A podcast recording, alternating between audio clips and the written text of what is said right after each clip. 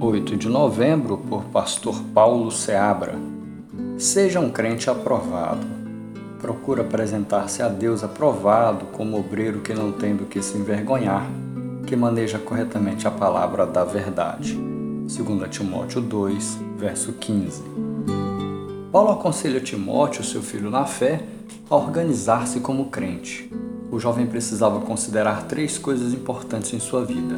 Primeiro, tenha a aprovação de Deus. Procura apresentar-te a Deus como obreiro aprovado. A primeira e mais importante aprovação que precisamos receber é a aprovação de Deus. Aqui é preciso não inverter a ordem. A aprovação de Deus vem em primeiro lugar. Como, entretanto, considerar-se aprovado por Deus? O parâmetro objetivo é Sua palavra. Ela é fiel e digna de toda aceitação. É justamente usando a palavra que o Espírito Santo nos conduz a toda a verdade.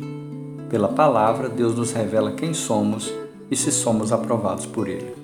Segundo, viva como alguém que não tem de que se envergonhar. Essa é a aprovação dos homens, a aprovação da sociedade onde você vive. Veja a importância entre a nossa declaração de fé e o nosso testemunho na sociedade. Deve haver sempre coerência entre o que proclamamos e o que fazemos. Terceiro, aperfeiçoe-se no manejo da palavra.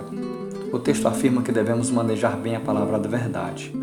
Jesus disse: Quem ouve estas minhas palavras e as pratica é como um homem prudente que construiu a sua casa sobre a rocha. Mateus 7:24. Toda e qualquer prova de resistência não derrubarão aquela casa.